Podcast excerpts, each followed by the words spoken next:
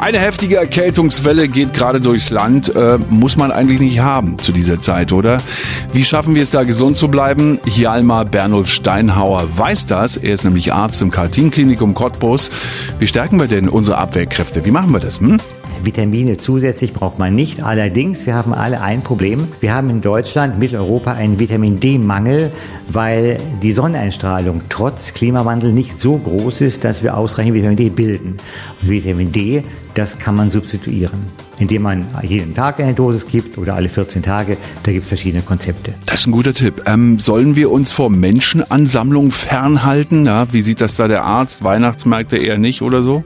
Also ich mag ja auch sehr den Weihnachtsmarkt und den Glühwein, aber das ist vielleicht nicht optimal im Moment, denn dort kommen viele zusammen und viele eben auch mit Infektionen. Wochenende war ich bei einem Posaunenkonzert in der Oberkirche mit vielen hundert Teilnehmern. Äh, dort habe ich eben Maske getragen. Also Sie können gehen zu Menschenansammlungen, aber eben dann eine FFP2-Maske tragen. Ja, da werden die Viren durchs Blech geblasen. Und äh, wenn es uns dann doch erwischt hat, macht es Sinn, zum Arzt zu gehen? Also die Praxen sind ja auch ziemlich voll gerade.